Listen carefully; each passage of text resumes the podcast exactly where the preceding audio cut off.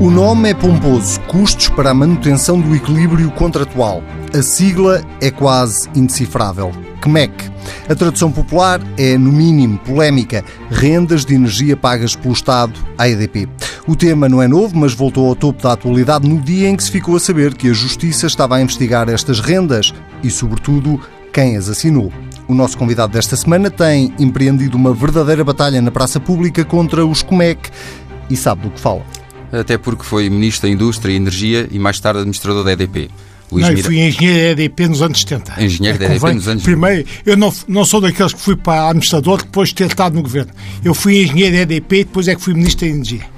E que na sequência, e que na sequência de, uma, de uma carreira no setor da energia e da banca. E da banca. Só fui para o governo depois de estar na energia e na banca. Atualmente, chairman da Busy Angel, Sociedade de Investimento e Capital de Risco, e administrador da Sociedade Portuguesa de Inovação.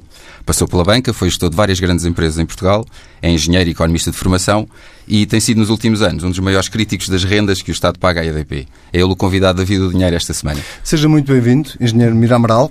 Uh, os atuais COMEC uh, resultam na prática dos antigos CAI, uh, os contratos de aquisição de energia que foram criados em 1995, precisamente o ano em que o senhor era Ministro da Indústria e Energia, dos governos de Cavaco Silva. A pergunta é, porquê que na altura faziam sentido e agora não? Não, é, então é, é, vale a pena explicar. É que os paraquedistas que hoje assolaram o setor da eletricidade não têm consciência da situação que eu herdei quando cheguei ao Ministério da Indústria e Energia em 87. E herdei fruto dos anos da democracia e do, do, da desorganização do PREC. Quando eu cheguei ao Ministério, a EDP era uma empresa pública, verticalmente integrada, tinha a produção, transporte e distribuição e estava altamente endividada. Altamente endividada porquê? Porque as câmaras não pagavam energia à EDP e porque a EDP, nos tempos do PREC, tinha ido ao mercado internacional pescar dólares em nome da República Portuguesa. Isto é, a EDP tinha uma capacidade de endividamento no exterior que a República Portuguesa não tinha. O que é que aconteceu? Como a EDP depois faturava em escudos e não faturava em dólares, teve que assumir as desvalorizações cambiais do escudo em relação ao dólar. Moral da história, quando eu cheguei à EDP, ao Ministério, porque eu tinha sido engenheiro da EDP muitos anos e conhecia o filme, tinha dois grandes passivos a EDP. O passivo das câmaras que não pagavam e o passivo de cambial de todas estas valorizações do escudo em relação ao dólar. E, portanto, e as redes de distribuição da EDP tinham uma péssima qualidade de serviço. Então eu precisava que se investisse na produção e na distribuição ao mesmo tempo. Como a empresa estava altamente endividada, não podia fazer as duas coisas ao mesmo tempo. Então eu mandei a EDP investir na rede de distribuição, que eram vitais para a competitividade das empresas portuguesas, e arranjei uma figura para atrair investidores estrangeiros para produzir energia em Portugal. E essa figura foi os contratos de aquisição de energia. Através de uma consulta pública internacional, escolhiam-se as melhores propostas e esses investidores iam investir nas centrais de produção de energia elétrica poupando a EDP esse investimento, dado que o endividamento que a empresa tinha não era aconselhável investir e endividar-se mais. E, portanto, essa figura dos CAIs foi criada na altura e ela dava aos investidores foi aquilo que foi necessário fazer, não por razões ideológicas, por razões financeiras, porque a EDP não podia investir nos dois sítios ao mesmo tempo e estava garantido uma rendibilidade de cerca de 8%. Mas quando é que, quando é que deviam ter acabado, então? Não, Se não, essa era a realidade não, na altura, quando é que deviam ter acabado? A história não está terminada. Deixe-me então terminar. Termina. A história é muito importante eu dei-lhes uma realidade de 8%, que é a maneira de os atrair. Isto foi na época do escudo, em que o PM de risco da República Portuguesa era muito, era muito superior àquele que havia em 2007. Depois, o que aconteceu? Esses investidores que foi o, tiveram essas centrais no regime de contratos de aquisição de energia e depois, por uma razão, obviamente, de igualdade de circunstâncias, todas as outras centrais da EDP também passaram para esta figura de contratos de aquisição de energia. O que acontece, e portanto, a rede passou a se gerir nesta perspectiva. Havia produtores de energia elétrica que tinham contratos bilaterais com a rede, vendiam energia através desses contratos bilaterais, que eram os contratos de aquisição de energia.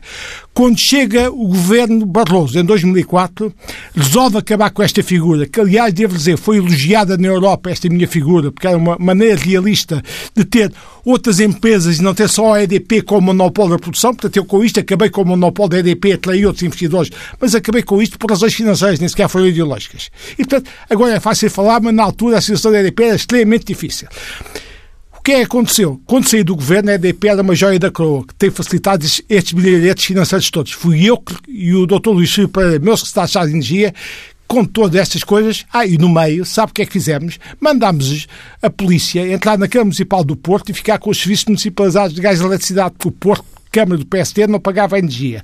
Depois, uns dias depois, pus a Câmara de Valongo do PS às escuras e eles assinaram um acordo também com a EDP. Portanto, eu comecei a resolver os problemas. E quando saí do governo, tenho a honra de dizer que a EDP era uma joia da coroa que facilitou todos estes, estes brilharetes financeiros. Acontece é que em 2004, quando chega Durão Barroso ao governo, assina com os espanhóis o MIBEL, o Mercado Ibérico de Eletricidade, e resolve acabar com esta lógica de contratos de longo prazo, bilaterais, entre os produtores e a rede elétrica, a REN, que eu também tinha criado, a Rede Elétrica Nacional. E então o que é que teve de fazer? Como os contratos envolviam o Estado, tinha assumido esse compromisso com, com, com, com os produtores, foi-lhes dada a seguinte opção. Quem quisesse continuava com os contratos de aquisição de energia no meu tempo, mas quem não quisesse passava para os CMECs, os contratos de manutenção do equilíbrio contratual, Isso foi um que é erro? o sucedâneo. Isso foi não um foi, erro? foi outro modelo, não era o meu que estava em vigor, foi outro modelo. Tá bem, mas foi um erro?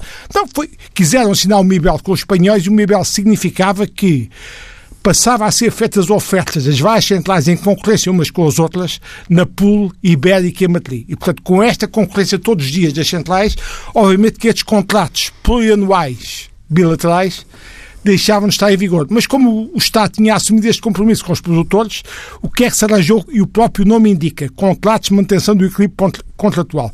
Então simula-se que as centrais vão competir umas com as outras e se chegarem ao fim do ano não estiverem a ganhar tanto como ganhavam nos contratos de edição de energia, paga-se uma compensação financeira. É aquilo que se chama neutralidade financeira dos cash flows. O que eu sei, aliás, falei com o secretário de Estado do engenheiro Álvaro Barreto, Manuel Lancastre, que é meu amigo, aquilo que ele fez em 2004 tinha a preocupação de não dar mais do que davam os cais. Portanto, assegurava a neutralidade financeira em relação aos cais. Porquê é que surge a polémica? Porque em 2007 o que se diz é que nas negociações feitas, agora já com o Manuel Pinho como Ministro da Economia e mexia como Presidente da EDP, e eu cheguei a dizer na SIC Notícias que o verdadeiro Ministro da Energia era mexia e não era Manuel Pinho, dado que, ironicamente, na hierarquia do BES, os dois homens tinham, sido, tinham vindo do BES, tinha sido Ricardo Salgado, que toda a gente sabe que os tinha nomeado para aqueles lugares. E, portanto, na hierarquia do BES, mexia estava à frente de Pinho, dizia eu, ironicamente. E, portanto, o que terá acontecido é que estes contratos de 2007 não, não, não continuaram com a lógica de neutralidade financeira dos dois, daqueles de 2004 e parece que estarão, estarão a dar uma compensação EDP superior àquela que devia ter para assegurar a neutralidade financeira em relação aos cais. E por isso, e eu sei isto do, do dossiê das rendas excessivas, que o Rico Gomes, meu amigo, e que foi secretário de Energia, mandou calcular, estes contratos terão com uma rendibilidade de 14,2%. E agora, repare, contratos feitos em 2007, com uma rendibilidade de 14,2%, quando estávamos no euro e o PM de risco da República Portuguesa é inferior àqueles que eu fiz no escudo, os meus eram de 8%, asseguravam a rendibilidade de 8%, estes asseguram muito mais. E, curiosamente, sabe o que é que os estudos que o engenheiro Rico Gomes mandou fazer chegam à conclusão? É que a rendibilidade que estes contratos deviam ser era à volta de 7,5%. Está bem? Aproxima-se até daqueles 8% que eu tinha fixado no Só para ficar claro. O, o E, problema, o problema que o senhor identifica está em 2007. 2007 e não é acabar com os comércios, como alguns dizem. Nunca, nunca defendi isso. Eu só chamei a atenção que me parecia que a rendibilidade dos COMEX fixada em 2007 era exagerada, não devia ser tão grande. Mas- Eu nunca quis acabar com os COMEX por razão simples que te expliquei. Os COMEX eram o sucedâneo, a alternativa aos CAIs. Até houve empresas que quiseram continuar no- nos contratos de aquisição de energia. E chamo-lhe a atenção que a renda excessiva é, no fundo, o quê? A rendibilidade que estes contratos deviam ter em 2007 devia ser à volta de 7,5% e parece que eles terão uma rendibilidade de 14%. Portanto, este diferencial é que se chama renda excessiva. E, curiosamente, a tal rendibilidade seria normal de 7,5% aproxima-se dos 8% que tinham sido fixados nos anos 80 e início de 90 por mim. Quando, foi, quando foram redesenhados os CMEC pela primeira vez em 2004, vinham com, uma, com um teto máximo de compensação. Estavam nos Vinham 7, vinham nos 8%, e, e- que foi vinha- revisto em 2007. Em dois- em 2004, segundo me explicou o, o engenheiro Manuel Lancastre, que está de Estado do engenheiro Álvaro Barreto, que negociou isso, tratou do assunto em 2004, esses contratos procuravam dar estritamente a compensação que estava assegurada pelos CAIs. Dou-lhe um exemplo muito simples. Suponhamos que uma empresa eh, nos CAI tinha, teria assegurado um lucro de 20 milhões de euros e agora, com a competição no mercado, só teria 15 milhões de euros de lucro. Portanto, os CMECs, qual era a lógica? Havia dar os 5 milhões de diferença para assegurar a compensação. Mas agora há uma coisa que ninguém falou e falo-vos aqui pela primeira vez. Sabem porquê é que os CMECs são muito importantes para a EDP hoje em dia? Nem é sequer porque as centrais têm entrado em concorrência uma com as outras. Porquê? Porque numa rede elétrica são investimentos pesados. Não era pelo facto de haver abertura do mercado à concorrência das centrais que caíam nem cogumelos novas centrais de um dia para o outro na rede a competir umas com as outras. A grande questão é esta, é quando entraram as eólicas em grande na rede portuguesa, as centrais térmicas que estavam nos CMECs, que no meu tempo estavam dimensionadas para trabalhar durante todo o dia, fazer o diagrama de carga, como vocês compreendem, quando entram as eólicas em, em grande e têm prioridade, estas centrais térmicas passaram a quê? Apenas trabalhar uma ou duas horas de apoio às renováveis. Isto é, quando não há vento das eólicas, então é que entra a central térmica a funcionar. Moral da história. Uma central que estava técnica, que estava dimensionada para trabalhar várias horas durante o dia, passou a trabalhar só muito pouco tempo, uma ou duas horas, só a funcionar de apoio à eólica. Quando não há vento é que elas entram em funcionamento. Portanto, é fácil de perceber e está acontecendo na Alemanha com as centrais elétricas, se uma central elétrica estava calculada e projetada e dimensionada para trabalhar durante o dia, tinha a sua, uma dada rentabilidade de vender energia durante o dia. Se passa a vender só energia uma ou duas horas, começa a ter grandes prejuízos. Portanto, os CMECs são vitais para a EDP nesta fase. Porquê? Porque quando a eólica entrou em força na rede, Obviamente que estas centrais térmicas, que estão protegidas pelos CMECs, deixaram de funcionar o dia inteiro e, portanto, passam a trabalhar só uma hora. Portanto, por isso é que os CMECs têm grande importância, porque se tivesse sido só a liberalização que o Durão Barroso fez em 2004, e eu, eu, o sentido da sua pergunta é, é, é essa, não tinha vindo grande diferença, porque, como eu lhe expliquei, o negócio de energia elétrica, as centrais são de capital intensivo, são investimentos pesados, não é pelo facto de a gente dizer pode, pode vir competir quem quiser, pode investir quem quer, que vinham investir muitos, porque são investimentos pesados. E, portanto, a liberalização, que eu quero chamar a atenção, é a liberalização não dava grande alteração da estrutura do mercado em relação aos cais do meu tempo. A grande alteração que é dada não é pela liberalização, é a entrada em força das eólicas, que vem a relegar as centrais térmicas apenas para um trabalho pontual de apoio quando não há vento e, portanto, é crucial, então, que se estes tempos não estão a trabalhar, tenham uma rendibilidade garantida porque não estão a trabalhar. Quando não foi, uh, quando foi administrador não executivo da EDP, isto era um tema que era debatido internamente, foi um tema que estudado estas não, críticas que não, faz? Eu eh, tempo só tive seis meses, só tive seis meses como administrador da EDP e esse não foi um tema que foi, tinha sido discutido na altura.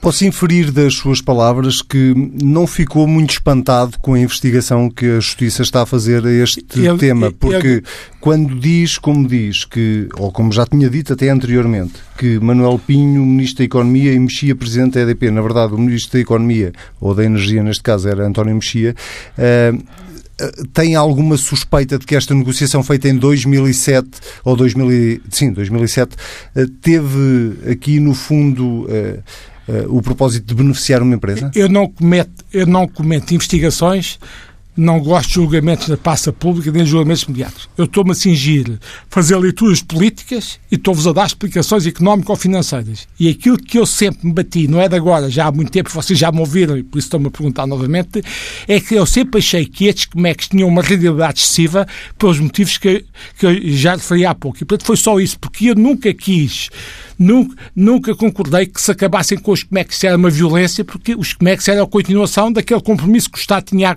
assumido com os, com os CAI. E, portanto, os CMEX deviam eh, manter-se, eu sempre achei é que a sua rentabilidade era excessiva e, portanto, como eu expliquei, ter uma rentabilidade de 14,2% em 2007, quando nós estamos no euro e aparentemente o PM de risco da República Portuguesa era inferior, é muito favorável em relação a uma realidade o que é que mudar? Era a fórmula de cálculo? Exatamente, a fórmula de cálculo. É, no fundo, repare, o que eu disse há pouco, o custo de oportunidade do capital, que, segundo os, os estudos que o engenheiro Rico Gomes referiu, dava 7,5%, e, portanto, era uma realidade razoável para os COMEX, parece que estavam a dar 14,2%. E, portanto, eu, eu contesto, ou sempre contestei, não é de agora, não é novidade para mim, sempre o disse, vocês já me ouviram, não, não dizer isto pela primeira vez, que achei que aquela generalidade dos Comex era excessiva.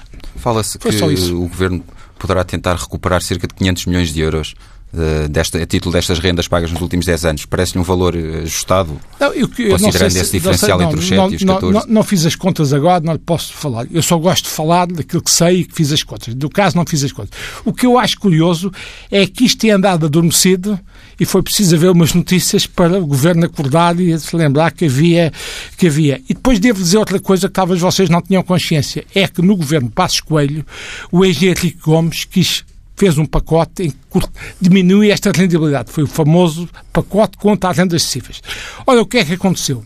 É que eu acho que a gestão de topo da EDP conseguiu convencer o governo Passos Coelho que isto, estas rendas não deviam ser cortadas, porque se não fossem cortadas, a, a última fase da privatização da EDP dava mais dinheiro. E como vocês compreendem, estar mais dinheiro é a música, é a música celestial para os ouvidos do Ministro das Finanças. E, portanto, obviamente foi isso que se passou em nome da última fase de privatização da EDP. As rendas excessivas não foram cortadas. O engenheiro Rico Gomes ficou a falar sozinho e demitiu-se, como vocês sabem. Vejam entrevistas agora do engenheiro Rico Gomes e do professor Álvaro Santos Pereira, que vêm corroborar isto tudo, chamando a atenção, mostrando a dificuldade que tiveram de lutar contra este, contra este lobby e, portanto, a EDP foi privatizada naquele conceito que a gente chama embelezar a noiva para privatizar.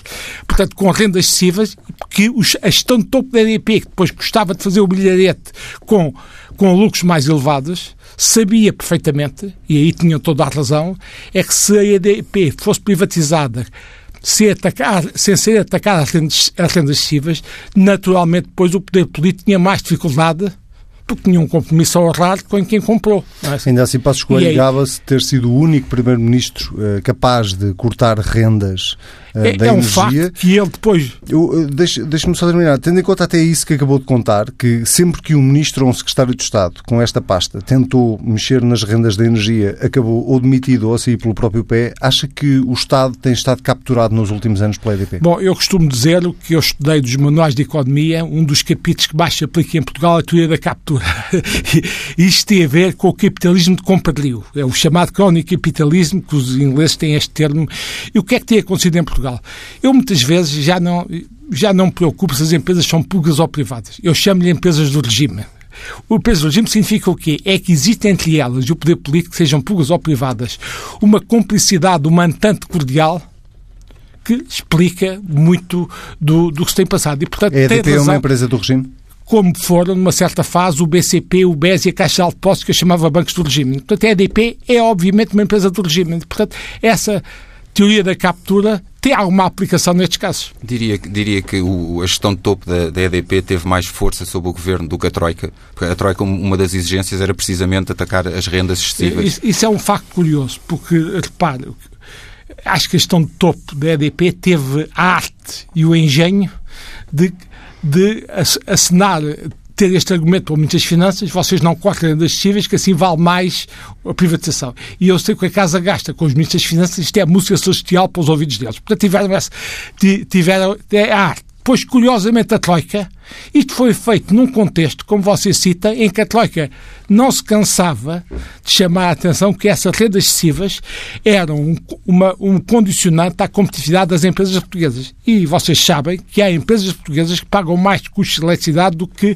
custos laborais. Portanto, quando o governo Passos Coelho andava muito preocupado com o corte dos custos laborais, obviamente que isto não é coerente, porque também se devia ter preocupado com os custos eletricidade. É verdade que ele depois, pressionado, já depois da saída de Henrique Gomes, porque já na altura, é conveniente lembrar, a saída de Henrique Gomes deu algum do AA. Depois, pressionado, veio mais tarde fazer alguns cortes. Agora, chamemos a atenção que fazer cortes no contexto em que os chineses já estavam como acionistas legítimos e com toda a legitimidade da, uh, na EDP é mais difícil agora do que tivesse sido antes. E é esse o engenho que, a meu ver, a gestão de topo da EDP teve sob o governo. Deixe-me perguntar-lhe, uh, ou pedir-lhe um comentário, uma frase que Eduardo Catroga disse na conferência de imprensa quando veio ao lado de António Mexia uh, explicar de alguma forma estes comeques. Uh, dizia Eduardo Catroga que não se brinca com empresas cotadas.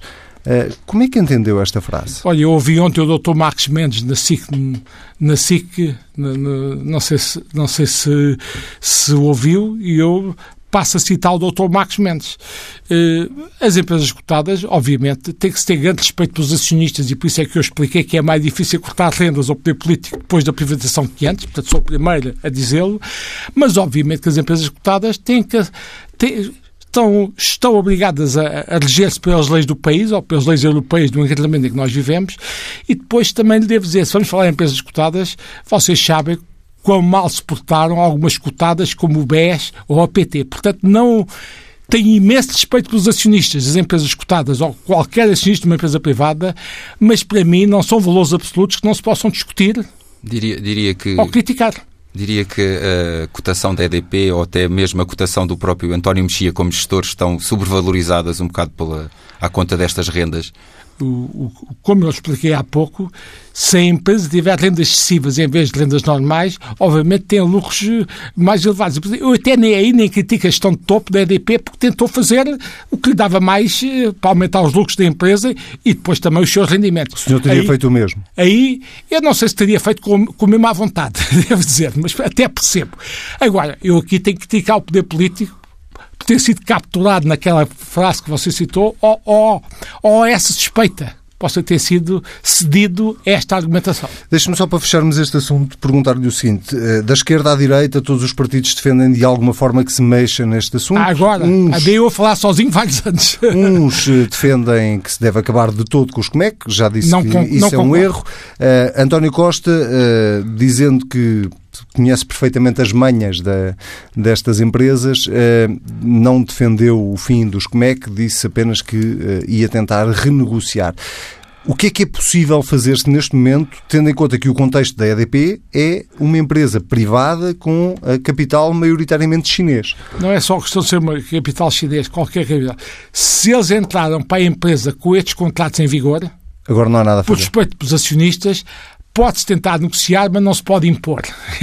e, portanto, é por isso que ele disse que é muito mais difícil agora do que teria sido antes da última fase da privatização. Não é só por serem chineses, é por ser acionistas que entraram na empresa e, e compraram as ações, entrando em linha de conta qualquer rendibilidade, excessiva ou não, mas que lhe foi garantida. Portanto, é por isso que ele diz, como sou sou uma pessoa que respeito muito os acionistas, devo dizer que hoje é mais difícil do que anteriormente. Agora, como vocês sabem, eu estive no governo, que a casa gasta com o comportamento da classe política.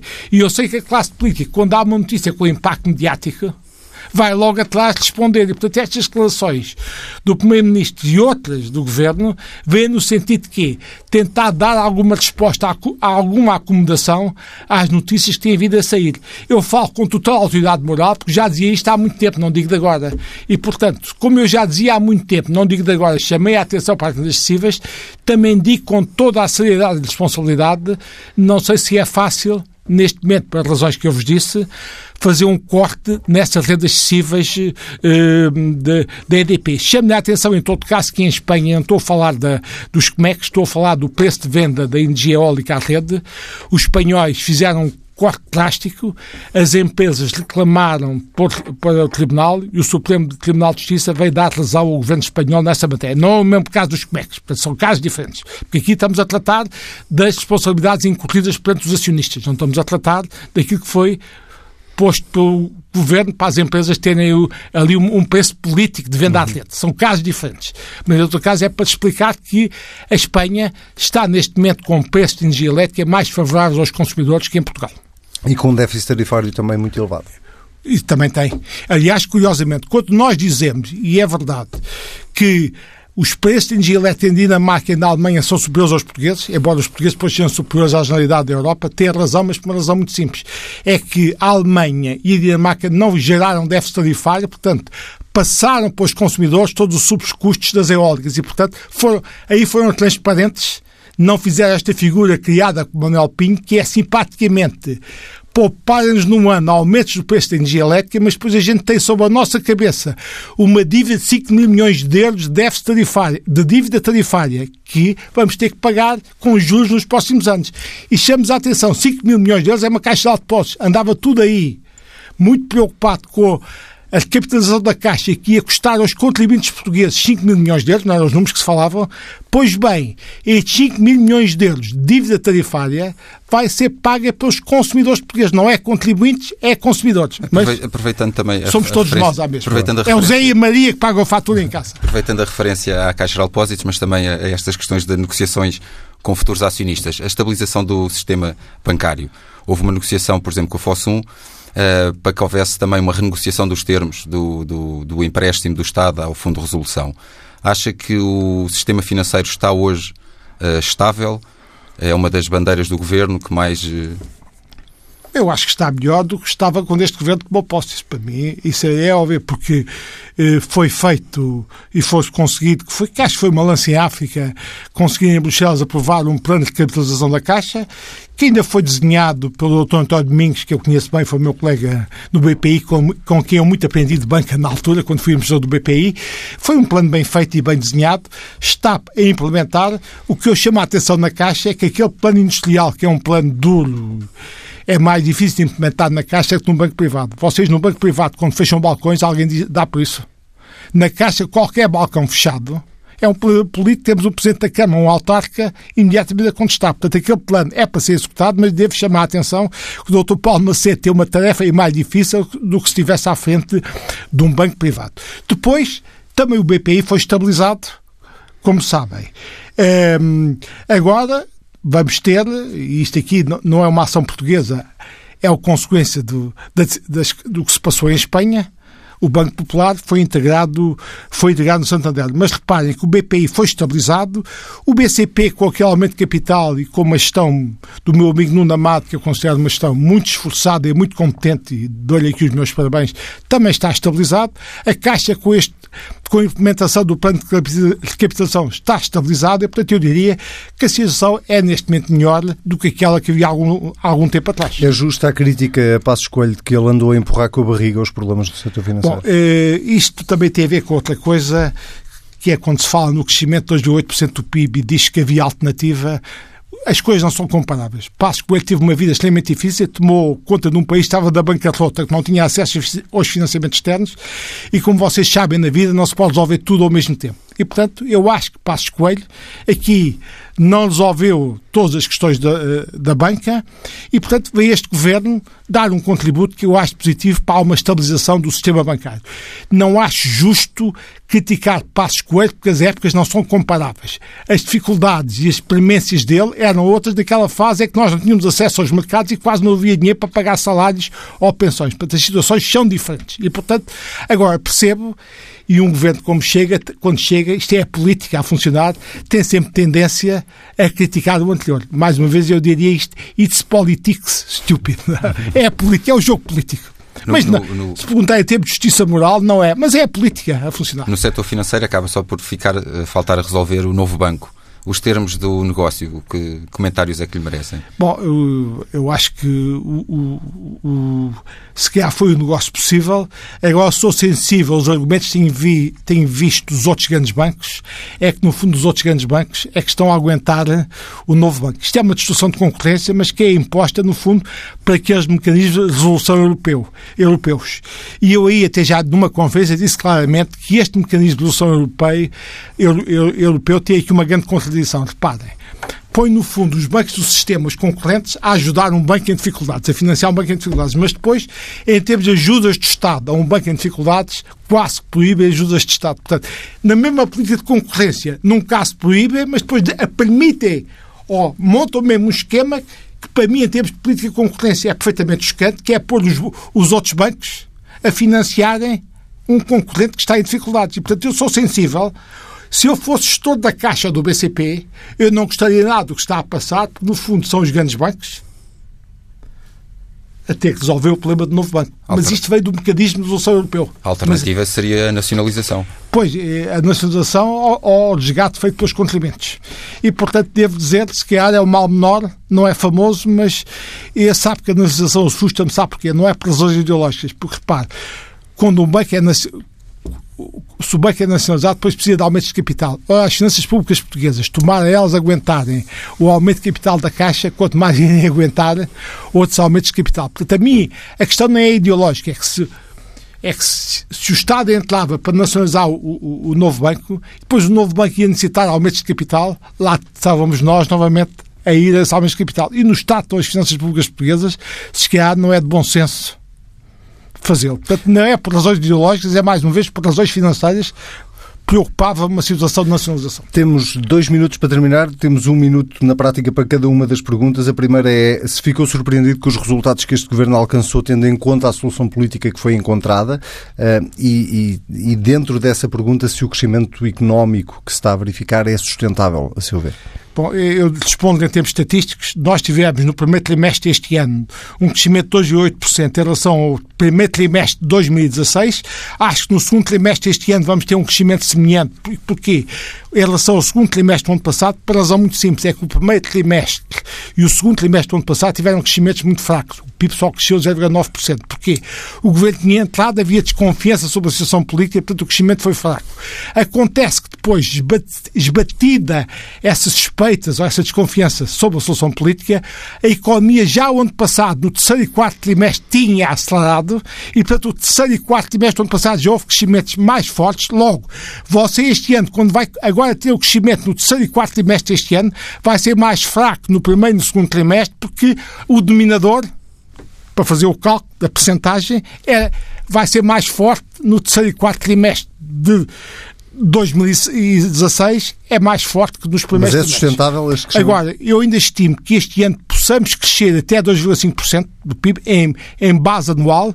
O que chama a atenção é como este ano a economia acelerou, eu duvido que no próximo ano os crescimentos desta hora grandeza, vão ser mais baixos. E devo dizer mais, se o doutor Passos Coelho tivesse a fazer as suas funções em pleno líder da oposição, o que ele devia estar a dizer não é que vinha aí o diabo, que eu acho que não vem a curto prazo. É dizer, estão a ver, se fizessem as reformas estruturais que eu indico, podíamos estar a crescer muito mais. O crescimento não é mau, é melhor que não ter crescimento, mas o país podia e devia crescer muito mais.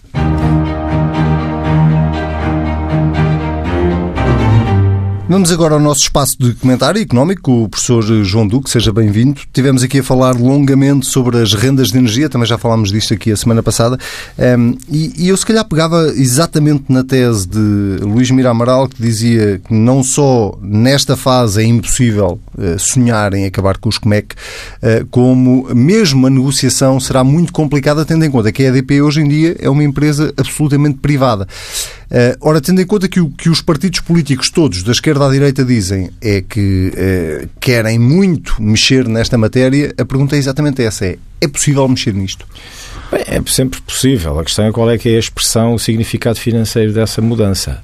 Mas é muito difícil e também confesso que acho muito difícil porque nós estamos a acabar, quer dizer, depois de uma privatização onde o preço de venda foi feito em cima de uma expectativa de receita que era assegurada não pelo mercado, por uma procura, mas assegurada uma boa parte sobre uma renda cuja origem estava no, na vontade do Estado, então agora quase se torna ridículo pôr isso em causa de uma forma muito agressiva. É claro, pode sempre haver compensações e, portanto, nesse sentido, pode, do ponto de vista político, negociar-se com a China e dizer, bom, tem que aqui ajustar um bocadinho na EDP, depois nós compensamos no outro lado qualquer, uh, assumindo que da China há uma voz em uníssono, mas não sei, bem, podem dizer que não, não, a China, a China é uma coisa, a EDP é outra e cada um uh, tem as suas relações com o Estado português ou com quem for. Portanto, de alguma maneira é difícil. Por outro lado, é difícil porque o Primeiro-Ministro acabou de vir da China em novembro passado, há seis meses atrás, veio da China a propor aos chineses para fazer investimento pesado em Portugal. E investimento real, não é comprar obrigações. Por outro lado, também acho difícil porque os próprios chineses, através do seu uh, fundo soberano, são um dos maiores investidores mundiais de carteira. Ora, Portugal, aquilo que precisa menos é uma guerra com alguém que lhe desfaça o mercado de obrigações e ponha a taxa de juros de pantanas, outra vez. Portanto, é muito difícil, do ponto de vista político, fazer uma coisa que tenha um peso muito significativo. E é possível sempre, aqui eu acho que até os chineses se entenderão bem, uma voz como a do Primeiro-Ministro dizendo: olha, o senhor deixe-me sair bem da situação, que é, deixe-me fazer um certo número com uma mexida e com um número, enfim, que possa ser sonante aos olhos dos ouvidos portugueses, mas que do ponto de vista da EDP pode não significar nada. Porque com o número que se fala aí de 500 milhões de euros, O que é que isto significa? O valor atual ser 500 milhões de euros. Bom, isto com taxas de juros tão baixas, eu quase diria 10 milhões por ano, 50 anos, temos o assunto feito. Ora, isto não é nada. 10 milhões por ano não é nada. Portanto, eh, às tantas é capaz de se arranjar aqui uma solução que, do ponto de vista político, faça o governo sair bem da situação em termos internos e eleitorais e, por outro lado, do ponto de vista financeiro, não belisque o interesse dos chineses e dos seus representantes em Portugal através da EDP. Obrigado. Uh, falta só a nossa habitual rubrica de poupança. Esta semana, a jornalista do Dinheiro Vivo, Joana Rebelo Moraes, vai explicar-nos como visitar todos os países do mundo, escrever tudo num blog e ainda ganhar dinheiro com isso. Johnny Ward é irlandês e cresceu numa família pobre. Sempre soube que queria viajar pelo mundo e assim que terminou a licenciatura, em 2006, comprou um bilhete só de ida para os Estados Unidos e nunca mais parou. Nos primeiros anos de viajante, a vida de Johnny não foi fácil. Deu aulas de inglês para conseguir juntar dinheiro suficiente, viajou de mochila às costas pelo Sudeste Asiático durante dois anos. Por dia gastava apenas 10 a 15 dólares, não mais de 13 euros. O dinheiro acabou. Criou um blog de viagens em 2009 e daí deu o salto. Começou por ganhar 500 dólares por mês, depois 1000, depois 5000 e de aí em diante. Investiu este dinheiro na compra de sites, criou novos blogs e não tardou até que fosse dono de um pequeno grupo de mídia. Hoje presta serviço a empresas. Em quatro anos ganhou um milhão e meio de dólares e tornou-se conhecido por ter visitado todos os países do mundo. Os especialistas em marketing dizem que é possível e que há muitos casos como o de Johnny. O mais importante é escolher um tema muito específico que consiga captar a atenção de uma comunidade e que o apaixone. De outra forma, não vai conseguir a dedicação necessária para manter o blog. Viagens, beleza, moda, jogos e música são dos temas mais populares. Se souber, prefira escrever em inglês e invista tempo e dinheiro em questões técnicas relacionadas com a monetização do blog. Saiba mais em dinheirovivo.pt. A vida do dinheiro fica por aqui. Já sabe que pode ler tudo na edição em papel do Dinheiro Vivo, que sai ao sábado, com o Diário de Notícias e com o Jornal Notícias. E ouvir as vezes quiser, basta para isso ir a tsf.pt. Nós estamos de regresso daqui a uma semana.